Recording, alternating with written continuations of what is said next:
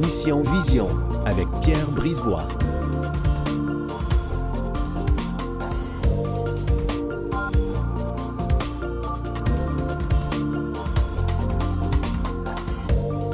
Bonjour à tous, je vous souhaite la bienvenue à cette toute nouvelle émission qui se nomme Mission Vision où tout est dédié à tout ce qui touche à l'œil.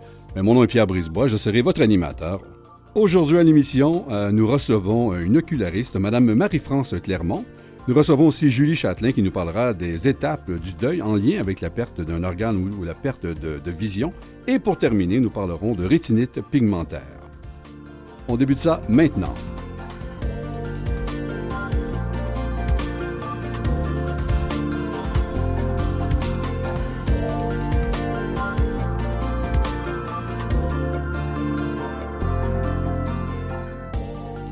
Bonjour, Madame Marie-France Clermont. Bonjour, euh, Monsieur Brisebois. Merci pour l'invitation. Ouais, ça fait plaisir. On a besoin de surtout démystifier, essayer de comprendre l'oculariste, qu'est-ce que c'est exactement. Mais avant ça, pourriez-vous nous faire un petit parcours de votre résumé de votre parcours à date, de votre vie, euh, en lien avec votre travail? D'accord. Euh, souvent, euh, il y a peu d'ocularistes au Québec. Euh, on est euh, trois bureaux, environ euh, 10 ocularistes.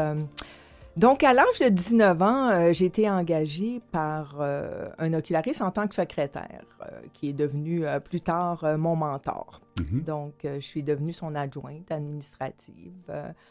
Il s'appelait Tom Dean. Il s'appelle encore Tom Dean. Il m'a dit qu'il avait besoin d'un oculariste. Il savait que j'avais des habiletés artistiques. Il a, il a cru que je serais une bonne candidate et on est parti de là. Donc, je suis passée d'adjointe administrative à apprenti oculariste. Et là, on apprend. Et bon, là, vous sautez des étapes rapides. Euh, Qu'est-ce qui- quelles sont les, les- les- les- les qualités techniques pour être oculariste d'abord? Comment qu'on devient oculariste? Je recommencer ça plutôt comme ça. Euh, tout d'abord, il faut euh, qu'un mentor euh, veuille vous former. Donc, c'est un peu comme du, pas c'est un peu, c'est du compagnonnage, ce qu'on appelle apprenticeship en anglais, du compagnonnage. Donc, vous devez vous enregistrer euh, avec la Société américaine des ocularistes Mhm. afin de suivre euh, des cours qui sont donnés aux États-Unis deux fois par année pendant environ une semaine. Donc, pour pouvoir devenir un membre de la Société américaine des ocularistes, ça vous prend un Ça mentor. prend un mentor qui va parrainer ou seconder ce que vous faites. Fait, Bon, parce qu'il y a un laps de temps, un laps d'heures quand vous êtes ça. certifié. On doit faire euh, 40 heures par semaine pendant 5 ans, donc 10 000 heures. Quand même, c'est beaucoup, c'est pire que- qu'un baccalauréat. C'est beaucoup, mais d'un Oui. côté, euh, on travaille. Mhm. Donc, on apprend euh, La main à la pâte tout le temps. tout le temps, tout le temps. Donc, c'est de la pratique. Plus vous pratiquez, plus vous- mieux vous êtes, c'est ce que vous dites. Et quand on arrive à notre certification, on a déjà 5 ans d'expérience.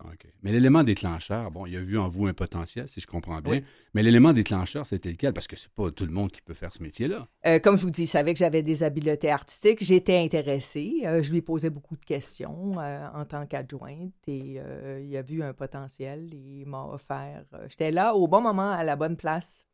Euh, On dit souvent le bon timing pour prendre l'anglicisme. Hein? Ouais. Bon, dans votre travail d'oculariste, vous vous vous interagissez avec les ophtalmologistes, les opticiens, j'imagine, les optométristes, pardon, lequel des deux? là, Plus, qui- plutôt les ophtalmologistes. Ophtalmologistes. Mais les ophtalmologistes spécialisés en oculoplastie. Donc, Mhm. ils sont des oculoplasticiens.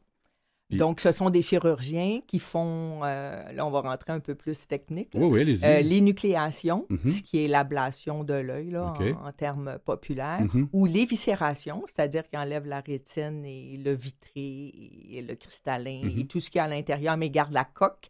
Ils mettent un implant oculaire dans les deux cas pour remplir le volume, attacher des muscles euh, pour Donc, il l'énucléation. prépare le terrain, je pourrais dire ça un peu comme ça. C'est ça. Où est-ce que se situent vos limites? euh, dans le sens que, dans- est-ce que vous retournez des patients qui ne sont pas conformes? Est-ce que ça existe de dire, mais celui-ci, euh, il y a quelque chose qui ne va pas au niveau de son œil? Est-ce que vous avez une bonne communication envers le professionnel? Moi, quand je vois Ouais. le patient, il a euh, soit été énucléé, soit éviscéré, ou euh, il a un œil euh, incolore, euh, difforme, euh, sans vision, mais que je peux faire une prothèse par-dessus.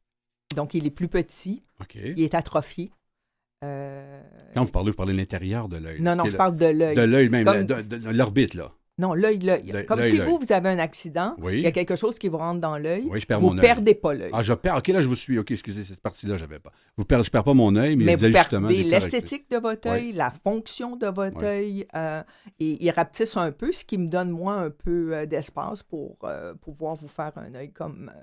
Et comme votre œil est là, Mhm. euh, il fonctionne bien, il bouge bien. Et euh, pour ces cas-là, on commence par faire un- une lentille d'essai, c'est-à-dire qu'elle est transparente.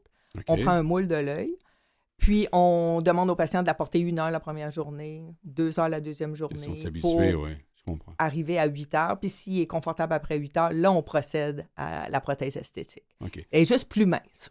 Alors, est-ce que c'est comme un verre de contact? Ou... Non, c'est plus gros. Ça fait Plus toute, gros? toute l'orbite. Donc, ça devient, ça fait euh, en sorte que, est-ce que ça fait une irritation à l'œil ou ça va faire une différence dans l'œil au niveau de, de, de- au niveau euh, convexe, euh, concave, pardon? Est-ce que Ben, ça... Comme on a pris une empreinte, Ouais. c'est bien ajusté et c'est pour ça qu'on fait les, les lentilles d'essai. Elles sont transparentes et on voit s'il y a une irritation à quelque part, une pression à quelque part. On peut la modifier avant d'investir dans une prothèse esthétique. Alors, quelqu'un, exemple, qui a un œil, euh, vous pouvez ajouter votre écouteur, il faut juste le tourner de l'autre côté. Donnez-moi deux. Attendez deux secondes, je vais vous arranger ça. ça va être plus facile pour vous. OK. Voilà, ça va aller mieux comme ça. Euh, bon, euh, donc, quand on parle, exemple, d'un œil, quelqu'un qui a euh, cristallin, ou euh, on voit vraiment, ça va être blanc, tout simplement, son œil va être blanc. C'est ce que vous parlez, que vous allez mettre une prothèse pour la mettre, de, pour essayer de, de- de cacher indirectement cette, prothèse, cette vision blanc-là qu'on voit, c'est ça? C'est ça, soit blanc décoloré. Ou, OK. Mais moi, je suis surpris de voir que, que le, le- le millimètre, ça ne doit pas être si épais que ça au niveau ça du peut millimètre. c'est être un de deux 1 millimètres? mm Ah, voilà. à 2 mm. Bon, contraire- Tout dépendant de Ouais, contraire- l'atrophie. Absolument. Tandis que la prothèse de l'œil standard, c'est combien de millimètres là, pour faire une. Ça, ça dépend. Si euh, le chirurgien a, mis un plus gros implant, s'il y avait de la place pour mettre un plus gros implant et fermer euh, la capsule de ténon puis la conjonctive pour empêcher que ça creuse vers le haut. Donc, il y a des gens qui ont été énucléés, qui ont des prothèses plus minces que des gens qui ont été éviscérés ou euh, qui ont un œil atrophié, défiguré. Ça Donc- dépend vraiment de l'épaisseur qu'on a besoin pour créer de la symétrie avec l'autre œil. Ouais. Et c'est là le travail de l'artiste ou de l'artisan? Comment vous décrirez, vous pouvez décrire, décrire cette, euh, ce travail-là? On est vraiment des, des techniciens, technicien. mais ouais. on est aussi des artistes et euh, c'est pas un travail qui est. euh, c'est de l'art, Mhm. en fait, parce qu'on essaie d'imiter euh, l'œil naturel. Donc, il n'y a pas de formule euh, 2 Ouais. plus 2, 4.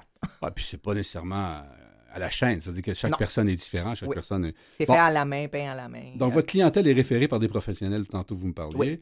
Euh, comment ça se passe? Ils vous appellent, ils disent aux patients de, de vous appeler. C'est quoi la mécanique? Là? Alors, si demain matin, je donne un exemple, je perds mon œil, on m'enlève mon œil, et euh, donc on m'informe qu'il existe des ocularistes, euh, et on me donne un bottin, comme... euh, Comment on fonctionne va vous donner des noms en référence Mhm. et habituellement, où vous habitez va influencer à qui on va vous envoyer.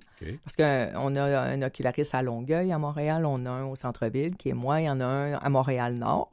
Donc, tout dépendant où vous Ils êtes. ne sont pas nécessairement associés à vous, là. Mm. euh, Associés à votre, à votre entreprise, je parle. là. Non, Non, c'est ça, des- mais que ce sont des ocularistes. c'est ça, Alors, de d'autres entreprises.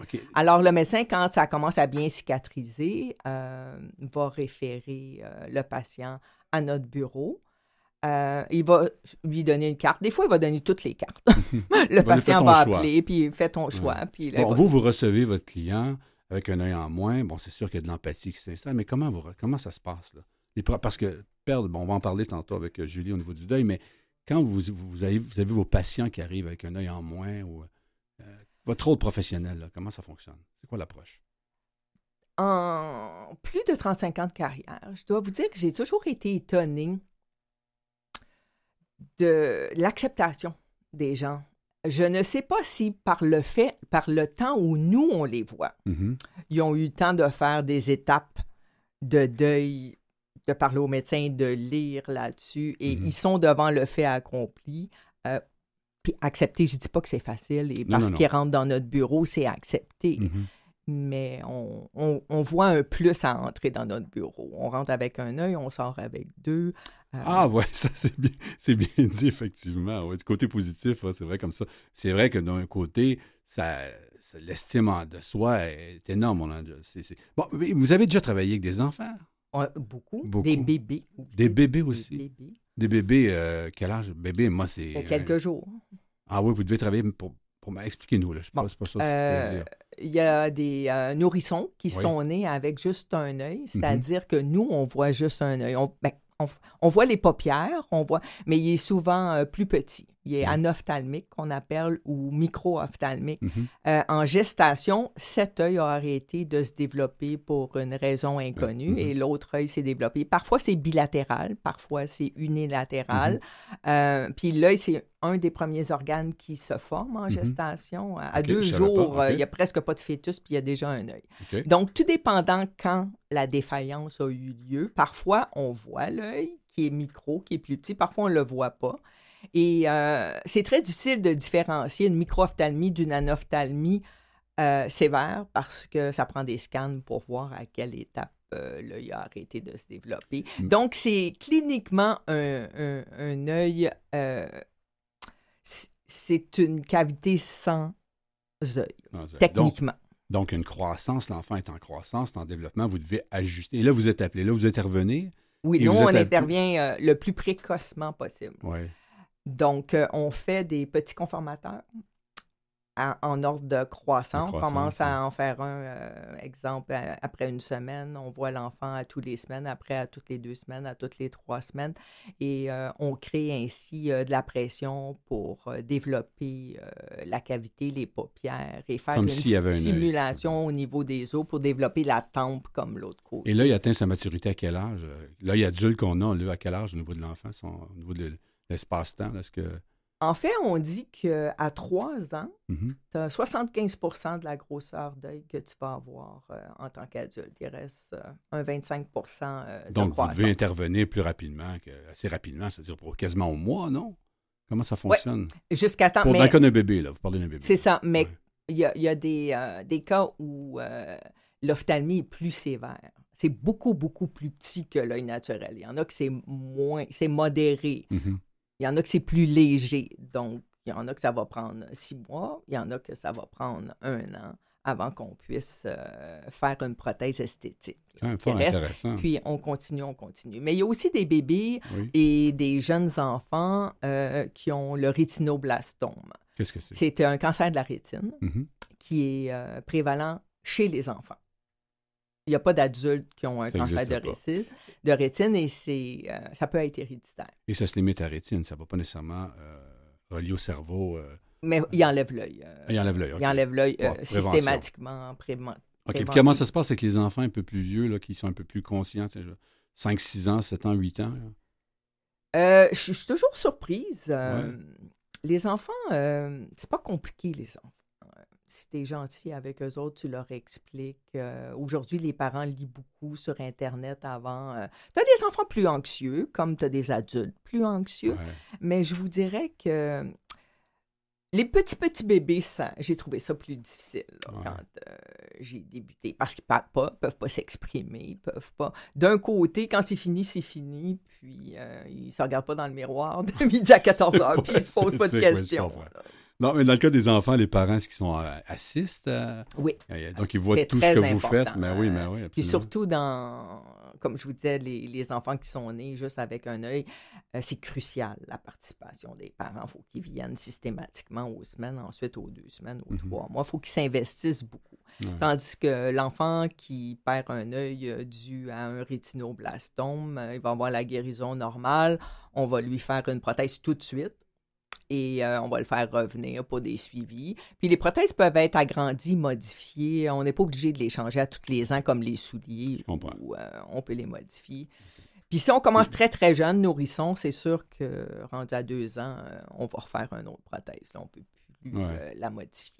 Absolument. C'est intéressant. Et, et- et bon, les enfants, adolescents aussi, j'imagine tout ce qui est. Tout là, le- si demain matin, je perds un œil, là, je ne me le souhaite pas, mais si je devais perdre un œil, c'est quoi le processus avant que j'ai vraiment euh, euh, une prothèse au niveau de l'œil? Est-ce que c'est un an, deux mois, six mois? Euh, bon, admettons qu'on on vous dit que vous avez une condition, on doit Ouais. vous faire une énucléation. C'est le chirurgien qui, qui qui procède? prévoit la date Ouais. de la chirurgie. C'est environ 4 à 8 semaines après la chirurgie que nous Quand sommes même assez capables. rapide, oui.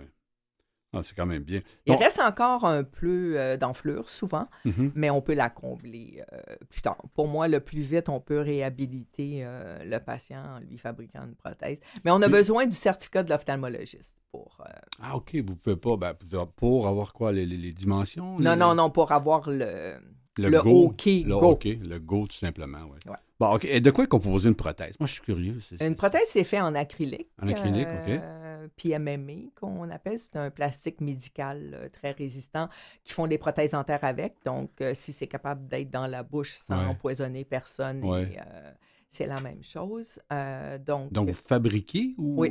donc de A à Z, vous fabriquez le, Z. le- le- le moulage, euh, après ça, le- le- l'iris et tout ce qui suit là. C'est assez intéressant. donc, la forme, quand on, on la construit, la prothèse, n'est pas en plastique tout de suite. Est comme en cire, un peu comme les prothèses dentaires. Puis là, on peint l'iris, la même couleur. On, on prend la dimension parce que c'est pas tout le monde qui a la même grandeur d'iris. Et on fait une pupille moyenne. là. et on établit euh, la surface euh, antérieure, qui est la surface pour ouvrir les paupières euh, Mhm. de la, la même façon, de mettre la couleur. Donc, il y a d'équipements techniques aussi. Puis on prend un moulage Ouais. du fond de l'œil, ce qui fait que ça... Que C'est un peu comme une ventouse. Ça ressemble à quoi? ça Vous devriez décrire, là. euh? Euh, ça ressemble à prendre une empreinte pour des dents, pour des Ouais, non, mais je mets dans l'œil Dans l'œil, c'est une coquille une coquille, OK. avec un iris puis euh, qui a l'air d'un œil. En... Mais c'est pas rond comme un œil. Là. OK, je comprends. Et Donc, ça n'a jamais été d'ailleurs. Est-ce que vous avez eu des patients que, question bête, mais qu'ils rejettent, le corps n'accepte pas cette prothèse-là? Est-ce que c'est des cas d'exception? Il y a eu plus des cas où on a rejeté l'implant oculaire que le médecin a inséré en arrière de la peau. OK, comment se fait? Comment Le ça corps, tu sais, mettons, vous, vous perdez un œil, le médecin enlève l'œil, il, il- Il remplace. il met les, les muscles de côté, il met Mhm. un implant, il attache l'implant, il ferme, euh, comme je vous ai dit tantôt, euh, Mhm. la conjonctive par-dessus. Et parfois, le corps dit, c'est pas moi ça, puis il veut le rejeter. Comme un implant, tout simplement. C'est arrivé. Donc, mais vous, pas voyez, souvent, mais c'est arrivé. mais vous le voyez dans l'œil automatiquement ou vous voyez des Oui, on- symptômes de rougeur? des- On, on voit que ça perce la peau. OK, OK, OK. On, on- on voit Le rejet du corps, tout simplement. Puis il Ah ben, rejette. avec- Il y en a qui m'ont même dit que c'était tombé dans leur soupe. là. Qu'est-ce que vous voulez dire? Ils ont penché à la tête et c'est tombé? Ah oui, OK. Bon, mais c'est pas à souhaiter. et ça, c'est dû à- aux compétences de la personne qui a opéré? Pas, pas Non? nécessairement. Euh, pas nécessairement. Non, ça, dépend du cas. c'est l'œil- qui a santé. tombé? juste- C'est l'œil qui tombé ah oui. parce que l'implant poussait, poussait, poussait sur l'œil. Non, pas ça, ils s'en rendent pas compte, c'est ce que je comprends. Puis l'œil a tombé et OK. l'implant. Bon, c'est drôle, mais c'est pas drôle. C'est quelqu'un qui l'a- quelqu'un qui l'avait dit, mais c'est pas dans les Mais faits. c'est plus rare OK, là, euh, qu'il y a un rejet à ce point-là. Les prothèses euh, sont en acrylique et euh, j'ai eu quelques personnes euh, qui semblaient être très, très, très sensibles et avoir presque une allergie au plastique. Mhm. Mais les gens qui sont allergiques au plastique sont allergiques à tous les plastiques. Ils ont de la difficulté à porter des lunettes sur leur nez. euh. et euh, ces gens-là vont vouloir se tourner vers les prothèses de verre, qui étaient les prothèses euh, Ben, c'est ça, oui, c'était même. dans le temps. Là. Oui, dans le temps, oui. Et nous, vraiment vert, là. au Canada, oui, Ouais. c'est soufflé et OK. euh, fait au verre. Au Canada, ça a déjà été importé, mais ça n'a jamais été fabriqué. Euh, et finalement, j'en connais pas de patients qui ont porté des. Et l'image qu'on a justement de ce fameux tiroir dans certains films qu'on a vus, qu'il y a différents euh, yeux qui sont là, ça n'existe pas, ça. Ça existait. Ça existait, mais là, c'est. mais- mais ça existait même en plastique. OK. Ça existait en verre, mais ça existait même, ils appelaient ça des prothèses usinées dans le temps. Donc, ils essayaient de voir, ah bon, vous, vous avez les yeux bleus, un côté droit avec des veines comme ça, avec une forme un peu comme ça, puis ils Il patentait. ils m- modifiaient. puis C'est ça. Et après la Deuxième Guerre mondiale, il y a beaucoup de gens qui ont perdu des yeux, puis il y a des dentistes et des ophtalmologistes qui, en collaboration, ont pensé que si ça fonctionnait pour les prothèses dentaires, de prendre des empreintes. Euh, Ça peut fonctionner pour les yeux. et c'est Bon, les, les premiers premiers ocularistes travaillaient avec quoi? C'était quoi? Les, les- c'était en verre ou il y avait, il y a eu Ouais. avant ça? C'était toujours été en verre, Euh, les premiers premiers, c'était soufflé au verre. soufflé au verre. Et en, quelle année qu'on parle, là? Aïe. Le métier existe, savez-vous, depuis combien de temps? La Société américaine des ocularistes a été fondée en 1957 et ça existait depuis plusieurs, plusieurs années. Euh, je pense que la première énucléation est comme en 1700 quelque chose, mais euh, à l'époque, il y avait toutes sortes de matériel là, de- en or. Même Ah. dans le temps des Égyptiens, tu sais, il y avait des prothèses euh, à l'extérieur. Euh, Ça remonte à très, très loin. Oui. Mais la prothèse comme on la connaît euh, aujourd'hui, Les années 50, c'est ce que. je dirais 45 ans. OK. Et le métier, lui, est-ce qu'il a changé? Vous parliez tantôt de 5 000 heures pour avoir la certification, c'est bien 10 sûr? 000 heures. Euh, 10 000 heures, pardon. Pour avoir la certification d'oculariste. Mais est-ce que ça a toujours été comme ça ou Ça, c'est un- c'est un- c'est une autre euh, question. Euh, une autre question. C'est pas tous les pays et c'est pas tous les États, mais au Canada, on doit être certifié pour pouvoir facturer l'assurance maladie. Ah, OK. On doit être certifié. Vous devez avoir un numéro, vous faites partie d'un ordre indirectement, c'est ce que vous dites. Puis on a une licence qu'on renouvelle à tous les voilà. quatre ans, puis ils peuvent nous la demander. Et euh, lorsque tu demandes un, un numéro de dispensateur, Mhm. on te demande ce certificat-là. Donc, euh, au Canada particulièrement, il faut être certifié pour travailler. Et ça pas peut- tous les États des. États-Unis, Oui. puis certainement pas euh, en France, en Allemagne. C'est totalement en- différent le métier là-bas? C'est du compagnonnage, pareil. Qu'est-ce que vous voulez dire? C'est le mentor qui forme euh, Ah, OK, je comprends. Qui forme la, la, la- et l'autre qui forme l'autre et qui Mais il n'y a pas nécessairement une fédération américaine, comme vous avez mentionné, qui, euh, qui est reconnue quand même ici, cette formation-là Oui. américaine. C'est la seule. Puis, il y a- il y, la Société américaine des ocularistes, maintenant le Collège d'ocularistes qui euh, enseigne, mais c'est un board complètement à part qui certifie. C'est le National Examining Board of Ocularists. Ils n'ont rien à voir un avec l'autre. Donc, tu dois euh, faire un œil, euh, écrire un examen écrit, faire un œil mince, une copie de ce qu'ils t'envoient, un plus épais, puis euh, sans question. euh, Puis c'est tout fait à distance, c'est ça, je comprends. Là. Euh, Avec la pandémie, ça a emmené toutes Ouais. sortes de choses, là, mais avant, non, fallait que tu Bon. te présentes. Dites-moi, vous avez sûrement eu du fil à retordre avec certains patients ou pas? Est-ce que vous pouvez en compter quelques anecdotes là-dessus? Je suis toujours surprise. Il y en a plus difficiles que d'autres par moment. eh ben, Difficile dans le sens qu'ils Oui. aimeraient avoir leur œil, puis moi, j'ai une limite à ce que je peux leur Ah, donner leur œil, là, Mhm. par, par complexe, par estime euh, moindre, par. euh, puis c'est sûr que, comme dans tout dans la vie, tu as des personnalités euh, un peu spéciales. Euh, Mais au niveau mécanique, dans la mécanique, de, de- vous parliez tant- tantôt que l'implant rejetait l'œil indirectement. Donc, euh, il n'y a pas eu des cas un peu plus difficiles que d'autres pour oui, mais on les. euh, fait partie de la routine, quoi, on, travail. on- on les évalue, Oui. puis on, on écrit une lettre, puis on les retourne au chirurgien. Est-ce que vous pensez que vous pouvez faire quelque chose pour monsieur un tel? Moi, je suis limitée dans cet aspect-là, dans cet aspect-là, dans cet aspect. Moi, c'est le mieux que je peux faire. Le patient aimerait euh, une amélioration sans vouloir 100% son œil, Ouais. ce qu'on peut pas donner. là. Euh, Qu'en pensez-vous? Et euh, ils peuvent faire des corrections de paupières. On appelle ça des toasts, là, les paupières Ouais. qui tombent autant pour les gens qui ont deux yeux que euh, il y en a que la paupière inférieure, à force de porter une prothèse pendant des années, bah, s'ils baisser. sont capables de, de lire le Mais c'est la chirurgie esthétique à ce moment-là. Non. Non? Non.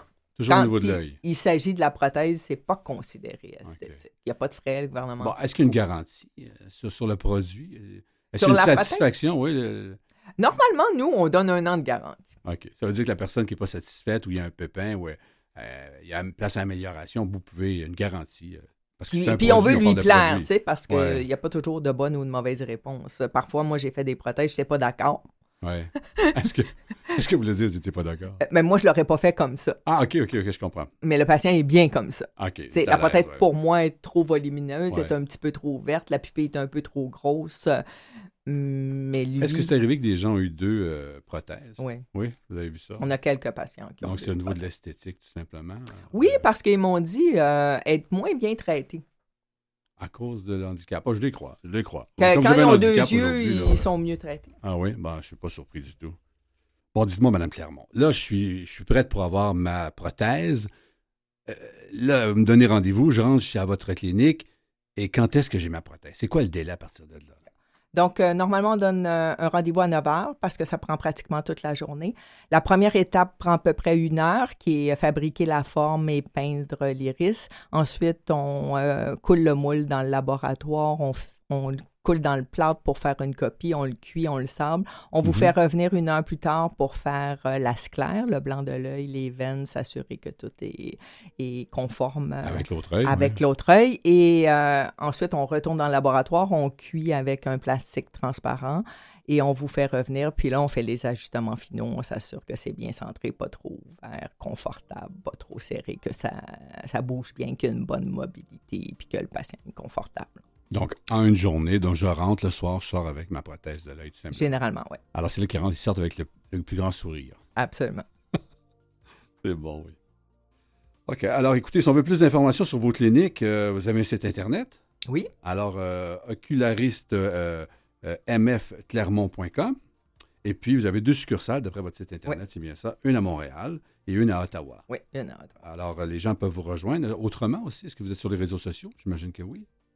Pas, pas tellement. Non, vous n'êtes pas réseaux sociaux. Faites Non, j'ai un site web, j'ai... euh, C'est toujours sur ma liste de choses à faire, de m'impliquer plus au niveau des réseaux sociaux. Puis il y a déjà euh, des patientes qui ont euh, une page Facebook pour euh, les, les porteurs de prothèses Ouais. oculaires. Et, euh, mais ce serait à développer, honnêtement. Ben, pourquoi pas. Ben, écoutez, qu'est-ce qu'on peut vous souhaiter en terminant de mieux pour les, les- les années à venir, les mois à venir? Je vois sourire, là, mais... Euh, continuer à faire notre bon travail, Ouais. à satisfaire nos patients, puis euh, peut-être que le gouvernement nous, a, nous entende pour majorer notre programme qui n'a pas été mis à jour depuis 1991. Oui, c'est effectivement. On en a parlé déjà dans une émission antérieure. Mais... Et on va reparler, c'est sûr, certain. Ben, merci beaucoup, Mme Marie-France Clermont. Et puis, euh, plaisir. je souhaite au plaisir de vous revoir. Alors, euh, au retour de la pause, nous parlons avec Julie Châtelain.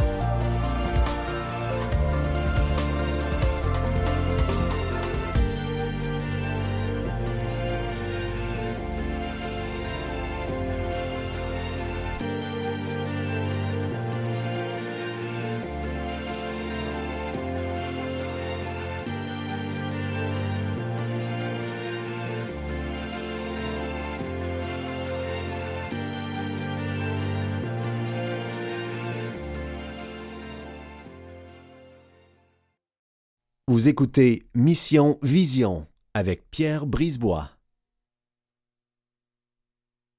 Aujourd'hui, nous euh, parlons de- du deuil. Alors, comment vivre avec, euh, mais le deuil en lien avec la vision? Bonjour, Julie. Mhm. Allô, Pierre. Alors, c'est pas évident, euh, parce que c'est vraiment un deuil, hein, quand on nous annonce qu'on va, euh, ben, peu importe le membre qu'on va perdre, mais surtout au niveau de la vision, là, on parle de Mhm. vision, il y a un deuil à, à- à vivre. Ben, absolument, il y a un deuil à vivre, un, un grand deuil à vivre, parce qu'il y a le deuil de la perte du sens, qui n'est pas quelque chose qu'on est habitué euh, d'entendre. Souvent, le deuil, c'est associé à on a perdu euh, quelqu'un, euh, une situation où est-ce que souvent, c'est là que les gens font Ah oui, c'est un deuil. Mais le fait de dire Ouais, mais moi, j'ai un deuil graduel, c'est pas un deuil qui peut se compléter, c'est Mhm. un deuil qui est comme cyclique et ça revient. Et ce qui m'a inspiré Oui. de parler de ça pour donner un exemple à quel point des fois, ben moi je veux dire, je vis ma vie, je suis heureuse, euh, ça va bien. Et là, tout d'un coup, il se passe une situation dans ma vie. Là, j'écoute une série et, dans la série, il y a un enfant qui a une cécité complète et là, on le voit vivre euh, ce que c'est finalement. euh, c'est comme si les plans de caméra, ils nous montrent qu'est-ce qu'il voit, ce qui veut dire Mhm. qu'il voit rien. Mhm. Il entend ses parents, mais il les voit pas. Et là, j'écoute ça et là, tout d'un coup, je me mets à pleurer. Mais, mais pleurer parce que là, je me rends compte que je me dirige vers ça et qu'à un moment donné, ben, je vais, je vais entendre les gens, mais je les verrai plus. Et là, c'est là que je me suis dit, ah, OK, ouais, parce que le deuil, ben, c'est ça, c'est qu'il va arriver des micro-situations comme ça. Et là, ben, ce qui est important, en fait, c'est d'en prendre conscience. Mais tu as dit aussi, euh, au début, tu as dit c'est un sens aussi. Et c'est vrai, Mais oui, parce que les cinq sens sont là et la vision Oui. fait partie d'un sens. mais oui. Et Alors, et c'est- pas comme père nécessairement. euh, bon, on sait que personne, c'est cher, ça nous fait mal. euh, mais, mais un sens, on est programmé euh, depuis qu'on est au monde à avoir utilisé ces sens-là. Mais oui. Euh, bon, et là, on te les enlève. Donc, effectivement, ça peut être euh, plus traumatisant. On sait de quoi qu'on parle. Ben, on sait exactement Mhm. de quoi on parle. Et le deuil, de façon générale, parce que il y a, il y a vraiment des étapes qui ont été, euh, en fait, qui se, tu sais, ça c'est scientifique, c'est prouvé Mhm. que la plupart des gens vont passer par les mêmes étapes, mais que c'est pas tout le monde, c'est pas parce qu'il y a cinq étapes qu'on passe toutes par les cinq euh, étapes.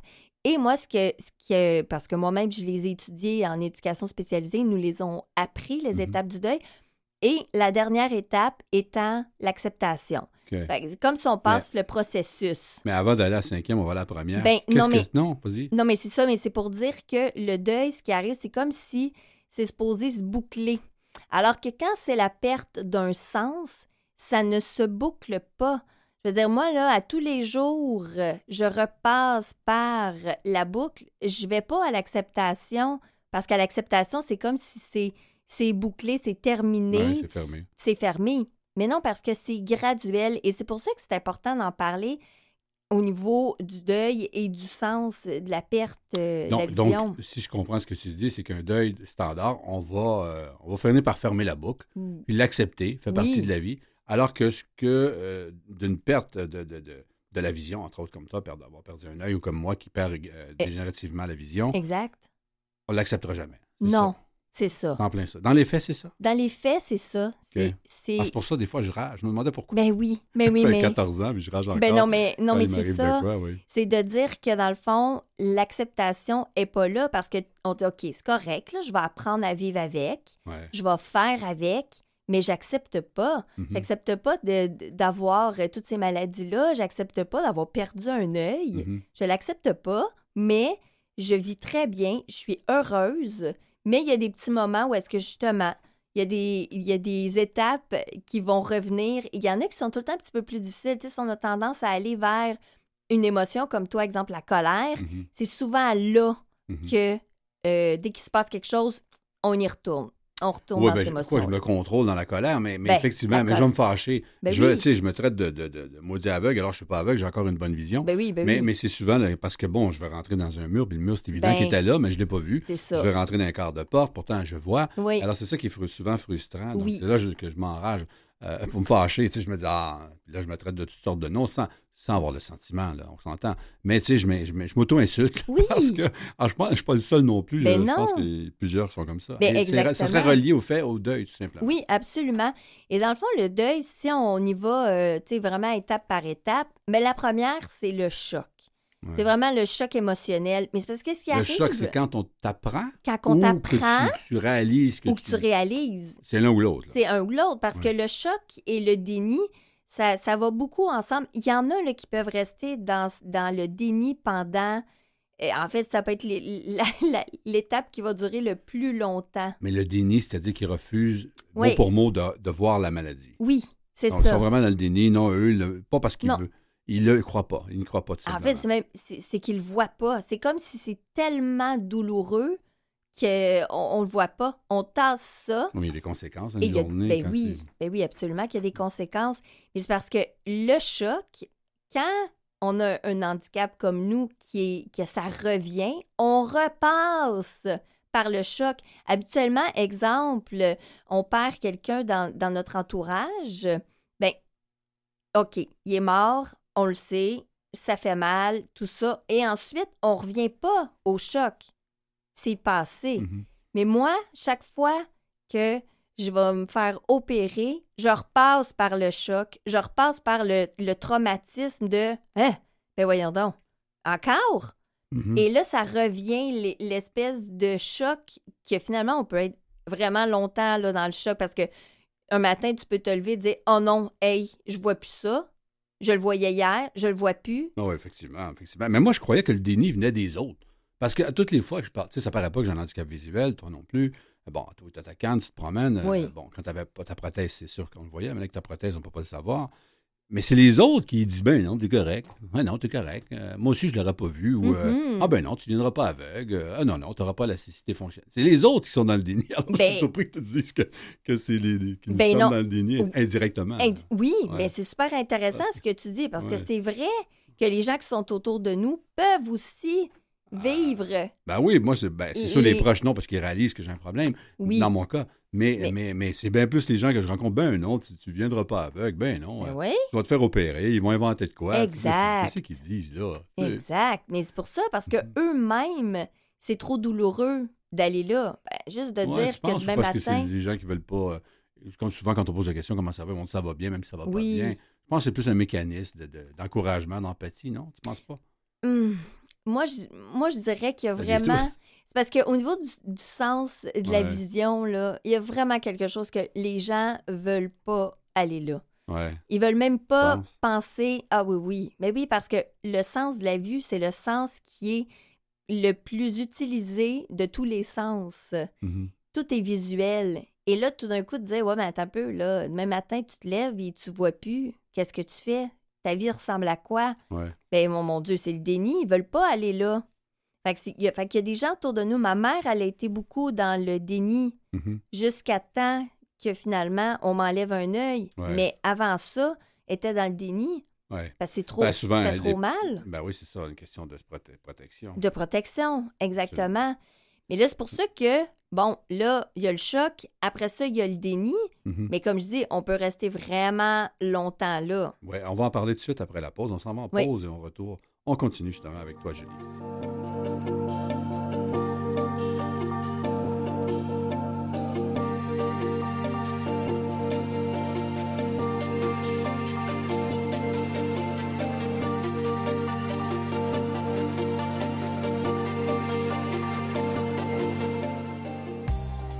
Bon, pour continuer ce qu'on parlait, on parlait de, de, de Denis, dans le fond, de Denis. De Denis. Oui, tu vois, tu vois ma dyslexie en embarque Oui. même au niveau du micro. C'est ça.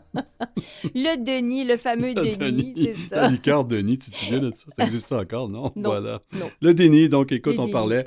euh, moi, je dis que ça vient beaucoup de l'extérieur. Et, euh, en tout cas, je suis surpris de. Mais effectivement, pour un parent, tu mentionnais que ta mère refusé oui. de le voir, mais ça, c'est un peu, je pense, euh, compréhensible Exact. d'une mère de ne pas vouloir. Mais comment on anticipe la perte de la vision, Julie? Ben, on peut pas anticiper. euh, Ben, on est. Ben oui, mais, mais quand Mais non, on te mais- dit, toi, éventuellement, tu vas, tu vas, tu vas tomber dans la cécité Oui. ou tu vas perdre un œil, Oui. comment tu as vécu avec ça? Mais- tu- tu- ça, on peut pas l'anticiper dans le sens que on peut, euh, tu sais, on peut se projeter, imaginer à quoi ça va ressembler, mais en même temps, moi, je veux pas y aller, tu sais, je veux pas aller là, tu sais, je Ouais. veux pas, je veux pas dire que demain matin, je vois plus, parce que, Non, Je- mais, mais je te donne un exemple. Je, prends, je parle de moi de, dans, le sens que si quand je vais au musée, moi quand je vais au musée, j'ai toujours adoré les musées. Depuis Oui. petit gars, je vois les musées, les toiles, ça m'a toujours impressionné. Mhm. Mais je regarde plus pareil. ben non, Tu sais, parce que je me dis, c'est- ben là, c'est sûr l'année prochaine, euh, bon, tant mieux si ma vision est bonne, je fais attention que je ne serai pas trop de dégénération à ce niveau-là, mais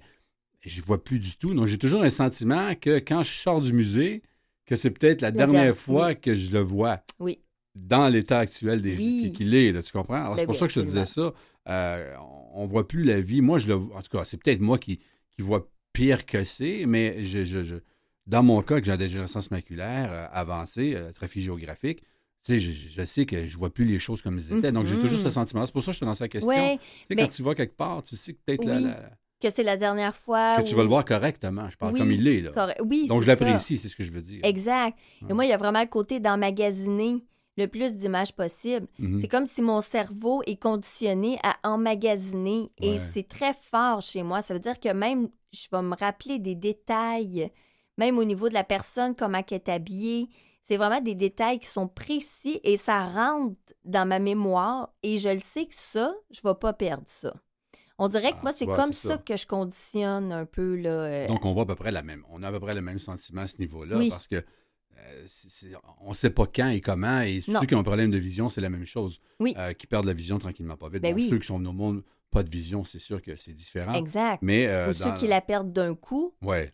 Ben, ça aussi. Là, Ouais. rendu là, c'est fait, c'est fait. Là, tu peux rester dans la colère, l'injustice, oui, mais tu vas pas perdre plus que ce que tu as perdu. Bon, quand on parle de déni aussi, moi, tu sais, à toutes les années, euh, bon, on voit les oncles, les tantes à Noël, souvent, puis on les revoit pas avant l'année prochaine. Ben oui. Et souvent, la même phrase, c'est on se voit l'année prochaine. Mhm, on se voit. On se voit. visuel. Ah, toutes les fois, je me dis, Ben mais je suis oui. pas sûr, je dans ma tête, je me dis, mais je suis pas sûr que je vais te revoir. Non. T'as-tu ce sentiment oui, Ça fait ben partie oui. aussi du déni, oui. Ben absolument, ça fait partie du déni. Tu sais, puis c'est parce que il y a le déni, mais là, pas loin à côté, on retrouve la colère. Puis Ouais. rapidement, la colère, ben en fait, c'est ça, c'est- c'est c'est cette injustice-là de dire Hey, pourquoi moi? Tu sais, le fameux Mais comment ça? Tu sais, que ça m'arrive à Mais moi. c'est tu te sens coupable? Ben, c'est il y a quoi? quasi- ben, sans dire de la culpabilité, Qu'est-ce que j'ai fait mais qu'est-ce que j'ai fait? Est-ce que j'ai fait quelque chose de, de, de mal? Est-ce que j'aurais pu faire euh, les choses autrement? Est-ce que si j'avais su quand j'avais trois ans que... On va savoir à trois ans. Ben. Non, non, mais dans le sens, tu comprends? Tu sais, il y a comme un truc où est-ce qu'on remonte, on remonte, ça, ça, c'est vraiment la colère. Et si on reste là-dedans longtemps, ben là, on, on peut rester euh, dans, dans le ressentiment, dans la, la victime aussi, victime Mhm. de son sort. Alors que la colère, c'est pas mal, je dirais, l'émotion que les gens vont rester le plus longtemps et que rapidement, ils vont retourner à la colère. Celle-là, ou bien la tristesse, Mhm. le, désespoir, le... parce que là aussi, dans la victime, oh mon Dieu, comment ça, ça m'est arrivé, je vais pas m'en sortir, c'est dramatique. Ah ouais, ok. Mais ça, parce que oui, parce que ça peut amener une dépression. Mhm. Il y en a beaucoup, là, qui vont avoir des dépressions. Le nombre de personnes qui ont un handicap visuel, qui, qui ont des dépressions, qui ont des difficultés au niveau de leur santé mentale, qui font de l'anxiété généralisée, c'est beaucoup. Mhm. Pour avoir été dans différents euh, groupes de soutien, d'avoir participé, d'avoir contribué, de... c'est énorme. Mais est-ce que c'était des gens qui étaient fragiles à la base? Même, je veux pas dire ceux qui sont en dépression, qui sont plus Ouais. fragiles, c'est pas ça que je veux dire, mais tu sais, il y a des gens qui sont plus sensibles, Oui. tiens, je veux dire ça. Ben oui, c'est sûr qu'il y en a qui sont plus Ouais. sensibles. Il y en a qui vont avoir de la facilité à aller chercher en eux les ressources. Mhm. les ressources internes. Ça, oui. Il y en a d'autres, c'est plus difficile parce que ça, c'est notre bagage du départ. hein. On, on a la capacité d'aller chercher nos ressources plus facilement ou c'est plus difficile. Puis ça, on est, on est tous constitués comme ça. Moi, je sais que j'ai de la facilité à aller chercher mes ressources. Mais moi, j'avais rencontré un gars dans un groupe de soutien qui avait perdu la vue. C'était un, un, gars, un gars de construction. Mhm. Il avait perdu la vue du jour au lendemain, puis il était, euh, il avait des idées suicidaires. C'était vraiment difficile pour lui. Puis il disait, moi, si je ne retrouve pas la vue, je me suicide. Ah ben, euh, Et Absolument. c'était, Ouais, et c'est ton- ça. Mais lui, ouais. à ce moment-là, Ouais. il restait dans son état Mhm. entre la colère, l'injustice et la, la dépression aussi. C'est parce que c'est là que ça devient, ça devient euh, grave. parce C'est que vrai, parce que moi, je me souviens quand on m'a diagnostiqué mon œil euh, gauche, euh, Oui. handicap visuel, là, c'est-à-dire une dégénérescence fonctionnelle, Oui. Ça m'a assommé. Je me suis dit, mais Ben- qu'est-ce que je peux faire dans. Qu'est-ce que, Dans- qu'est-ce que je vais faire maintenant? Qu'est-ce que, Ben oui. Si mon autre œil vient comme ça, que ça va être quoi ma vie? ça va être quoi Alors, ma vie? effectivement, qu'il peut y avoir une dépression qui s'en suit, mais c'est quoi les recours qu'on a à ce moment-là? Comme les aides, qu'est-ce qu'on fait? Ben, en fait, les aides, euh, c'est tout au niveau du côté. On peut aller au niveau euh, de la thérapie, au niveau de. Il y a, il y a différents groupes de soutien, justement. euh, INCA, Louis Braille. On peut s'informer euh, de ça. Il y en a, ça va leur faire du bien de se retrouver plusieurs qui vivent la même chose. Moi, je suis allée et moi, ça m'a pas fait de bien. Parce que là, tout d'un coup, c'est des gens qui vivent la même réalité. Et tout d'un coup, quand on dit, mettons, un sujet, une thématique, la pire, c'était au niveau des relations amoureuses. Et là, tous ces gens-là sont célibataires, ils trouvent pas personne. Euh, là, là, c'est dramatique et ça nivelle par le bas. Mhm. Parce que là, tout d'un coup, tout le monde est confronté à son deuil, Mhm. sa souffrance. Mais là, on n'a pas de solution, là. On est toute une gang de célibataires, puis on a toute l'impression que c'est à cause de notre handicap visuel et qu'on trouvera jamais personne, puis qu'on va vivre notre Ou, vie ou tout seul. le, le temps peut-être de faire des rencontres, justement, Ben, dans ces, dans ces dans- endroits-là. Oui, c'est ça. Ça, ça peut. non, mais je dis ça comme ça. ben le oui. Côté positif, je me dis Ben, toujours, ça peut être euh, possible. mais- Bon, euh, oui. C'est c'est- ce bout-là, des fois, qui est difficile, mais ça dépend vraiment de chaque personne. Il y en a qu'au contraire vont sentir qu'ils sont pas seuls. Ça va leur faire du bien d'être avec d'autres personnes, Ouais. puis se sentir. euh, Donc, le deuil, on ne l'accepte pas, c'est ce que je comprends. mais on vit avec. On vit avec. Mais euh, on accepte de vivre avec. C'est On accepte de vivre avec. Moi, je vois, moi, Ouais. moi c'est l'accueil. Mhm. Moi, c'est c'est le mot que j'utilise le plus. Je suis dans l'accueil. J'accueille, ça veut dire autant ma colère, ma peine, euh, les, moments où est-ce que je, je- je suis dans le choc, je suis anxieuse, que Mhm. j'ai bien de la misère à voir le bout. Ben, j'accueille chacune de ces émotions-là.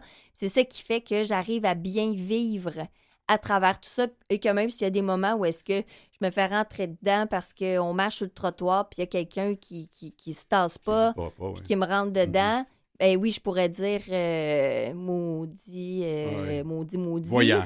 Hein? Maudit voyant. mais à ce moment-là, tu sais, oui. non, mais c'est ça. Ouais, mais je comprends mais ça fait quand même que quand je reviens chez nous, Ouais. je suis correcte, je suis contente, je suis heureuse, puis j'ai plein de belles choses qui se passent dans ma vie. Donc, on vit bien avec le deuil. Ben, c'est pour ça que je dis l'accueil. Il y a moyen de bien vivre avec. Excellent. Ben, merci beaucoup, Julie. Merci. À la prochaine. Oui. Au retour de la pause, nous parlons de rétinite pigmentaire.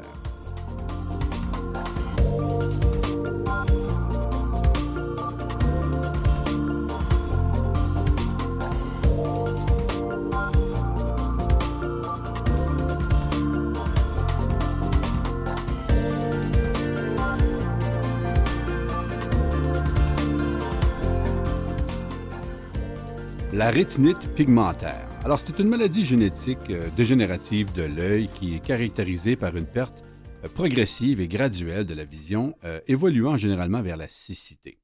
Donc, la rétinite pigmentaire est appelée RP, ou en anglais Road Dystrophy, ou encore RP. Alors, la rétinite pigmentaire affecte plus de 100 000 individus au Canada, 3 millions dans le monde entier. Alors, mais qui en est atteint? Alors, la maladie touche indifféremment les euh, personnes des deux sexes. Quelle que soit leur origine géographique, la rétinite pigmentaire est une maladie génétique due à la mutation de gènes impliqués dans le fonctionnement des photorécepteurs et des cellules de la rétine qui sont tous les deux indispensables pour la vision. Alors, c'est une maladie génétique et les études démontrent aussi que dans 50% des cas, la personne atteinte de rétinite pigmentaire est souvent la première de sa famille à être diagnostiquée avec cette maladie. D'où la raison que les ophtalmologistes disent alors que la rétinite pigmentaire est sporadique. Dans ce cas, la maladie est la conséquence d'une mutation génétique survenue inopinément et elle est euh, transmise à la descendance. Dans 50% ou si vous préférez, dans l'autre moitié des cas, la rétinite pigmentaire est dite familiale, car au moins deux personnes de la même famille euh, sont atteintes ou portent le gène muté dominant qui donne la maladie. Alors, vers quel âge aussi cette maladie de l'œil apparaît? Eh bien, la rétinite pigmentaire peut débuter à n'importe quel âge, selon le gène malade, avec une fréquence d'apparition plus grande entre 10 et 30 ans. C'est la moyenne. Les symptômes de la rétinite pigmentaire débutent généralement par des problèmes de vue, lorsque l'intensité de la lumière diminue. Ça s'appelle l'héméralopie. La personne va donc constater une difficulté à s'adapter dans l'obscurité. Puis, progressivement, le champ visuel se rétrécit avec l'impossibilité de voir les choses en haut, en bas ou sur les côtés, donnant une impression de vision en tunnel. On a déjà entendu cette expression-là, quelqu'un qui voit avec une vision en tunnel, un peu comme ça regardant à travers un cylindre. Alors, cette atteinte est bilatérale, c'est-à-dire qu'elle est aux deux yeux qui sont affectés. Alors, cela euh, altère progressivement les gestes de la vie quotidienne. Donc, la personne développe une certaine maladresse, euh, des difficultés à conduire de nuit, parfois de jour. Des troubles dans la vision, euh, dans les couleurs, sont souvent aussi présents. On appelle ça la, discro, la dyschromatopsie pardon, ou le daltonisme. Donc, la vision centrale est généralement conservée jusqu'à des stades tardifs de la maladie. Sa diminution se manifeste d'abord par des euh, difficultés à réaliser des, activités minutieuses ou lire, et puis progressivement, l'acuité visuelle diminue et aboutit généralement à la cécité. Le diagnostic est établi lors d'un bilan ophtalmologique effectué suite à des problèmes de vision nocturne ou un accident, tout simplement, quelqu'un qui dit je vois, mieux, beaucoup moins au niveau périphérique, ou une baisse d'acuité visuelle. Alors l'optométriste ou l'ophtalmologiste fera des examens complémentaires qui confirmeront le diagnostic. En général, c'est avec un électrorétinogramme, souvent appelé ERG, qui est un appareil permettant de tester le bon fonctionnement de la rétine et permet d'explorer l'activité cellulaire rétinienne au cours d'une stimulation lumineuse et dans le noir. Elle met en évidence le dysfonctionnement de la cellule de la rétine. la réalisation d'un électrorétinogramme ne nécessite, nécessite pas d'hospitalisation. Mais puis je vous dis tout de suite, ça ne fait pas mal.